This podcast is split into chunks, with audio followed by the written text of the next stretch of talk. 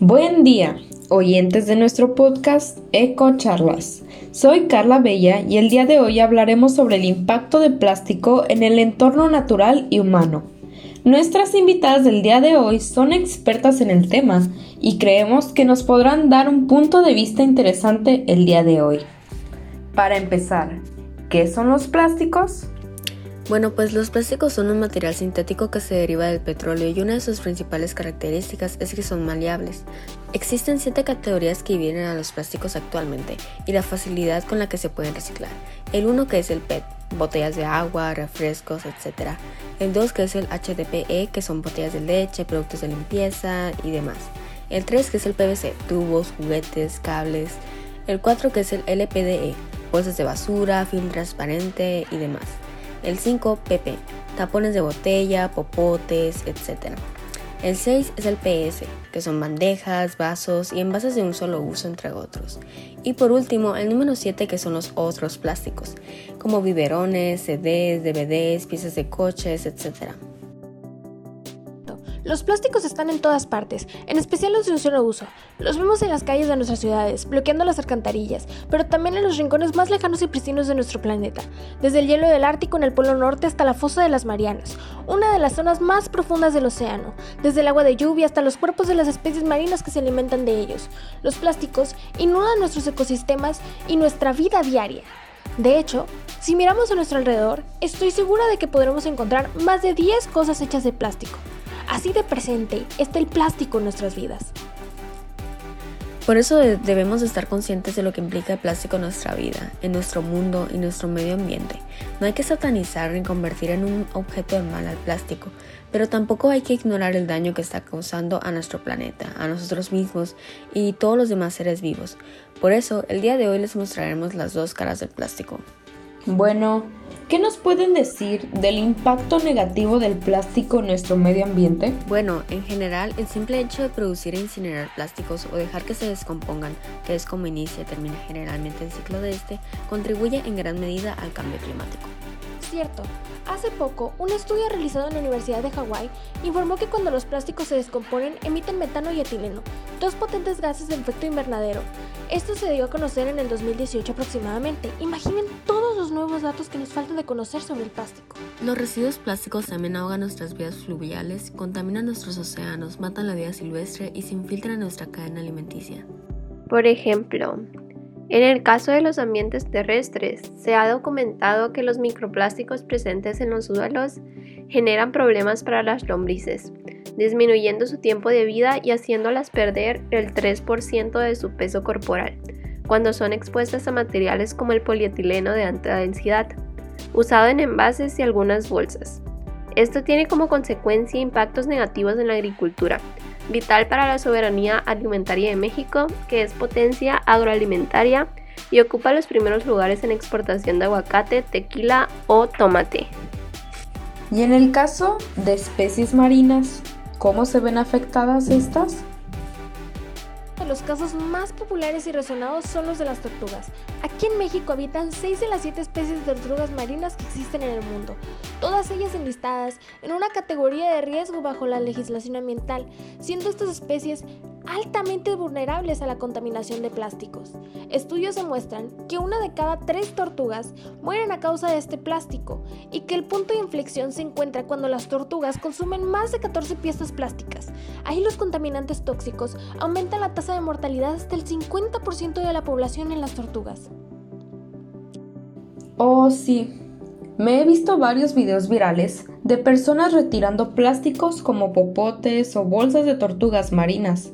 También me parece que muchos usaban a las tortugas marinas como eslogan para dejar de usar popotes de un solo uso y de plástico también. Sí, qué tristeza que tengamos que recurrir a esto para concientizar a la gente. Pero bueno, otras especies amenazadas y emblemáticas del turismo en México, como el tiburón ballena, se encuentran expuestas a la contaminación por plástico debido a sus métodos de alimentación por filtración.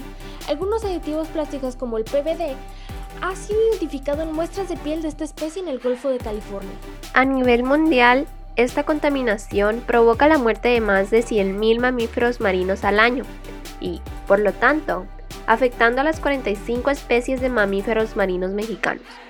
Otras especies que se ven afectadas son las aves marinas. Se calcula que el 90% de ellas han consumido plástico, el cual les causa la muerte por toxicidad e inanición, y que en México presentan el 5% de las especies de aves del país, de acuerdo a la Conavio. ¡Wow! ¡Qué increíble, pero trágico dato! Me imagino que muchos de estos se deben a los microplásticos y plásticos que contaminan su ambiente. ¿Qué nos pueden contar sobre esto? Las playas mexicanas están llenas de microplásticos, particularmente de fibras plásticas provenientes de artes de pesca, el turismo y del impacto de los empaques y embalajes utilizados por las personas, así como también microplásticos que provienen de las aguas residuales. En Huatulco, estado de Oaxaca, se encontró que una mayor presencia de microplásticos se da principalmente en las playas adyacentes a grandes hoteles y aumenta en la temporada alta de turistas, que es de abril a diciembre. Así también esta contaminación responde a la afluencia de aguas residuales. En algunos de los ríos más contaminados y emblemáticos del país, como lo es el río Atoyac en Puebla, se encontró una abundancia de hasta 12 piezas por kilogramo de sedimento y en su mayoría corresponde a microplásticos, fibras, fragmentos y películas de este material. Con todo este microplástico en cuerpos de agua, ¿es posible que nosotros ingiramos plástico de igual manera que los animales? Nuevamente, el uso continuo de plásticos puede ocasionar una ingestión involuntaria de microplásticos, los cuales se cree que pueden ser cancerígenos. Eso en el caso del ser humano individualmente, pero no solo nos daña a nosotros, sino también a nuestro planeta y sus diversos ecosistemas. La producción e incineración de plásticos contribuye en gran medida al cambio climático y sus residuos dañan los océanos y matan la vida silvestre. El efecto es tan grande que ya incluso tenemos islas de plástico gigantescas flotando a través del océano, de las cuales no se sabe cuál es su densidad. Gracias por toda su información y conocimiento. Me gustaría hablarles ahora yo sobre un proyecto local del cual formó parte. El Bachillerato Anagua Campus Servinos como proyecto transversal presentará el Plastiverso, el cual tiene como objetivo el darles un uso positivo a los plásticos y así demostrar que como tal estos no son malos, sino que el abuso del producto es lo que está perjudicando a los ecosistemas. En este proyecto tenemos como objetivo construir un techo y un tótem hecho con botellas de plástico recicladas por todo el alumnado del bachillerato, que podremos ver como los 120 alumnos que incorporamos el bachillerato Anáhuac hacemos uso de mucho plástico aunque no lo tengamos en cuenta. Aquí es donde daremos a conocer todo el uso de este plástico. A modo de conclusión, ¿qué nos pueden decir? Si todos nos unimos, podemos lograr una diferencia. Este proyecto es uno de los primeros pasos hacia un mundo que sea consciente frente a la contaminación por plásticos. Para concluir con este podcast, les presentaremos algunas iniciativas para brindar solución al problema, como lo son comprar productos a granel, sustituir las bolsas de plástico por bolsas de tela, utilizar envoltorios ecológicos, reemplazar las botellas de plástico para uso diario por botellas de vidrio o acero inoxidable, comprar ropa de tejidos naturales como algodón, aplicar las 3 R's, educar y orientar a la sociedad sobre los plásticos, eliminar los chicles ya que muchos de los que consumimos contienen plásticos. Puedes consumir chicles 100% naturales y ecológicos, evitar las maquinillas de afectar desechables y cambiarlas por máquinas de afectar eléctricas u otros utensilios, así como cambiar las botellas de champú por champú en barra, crema en barra, etc.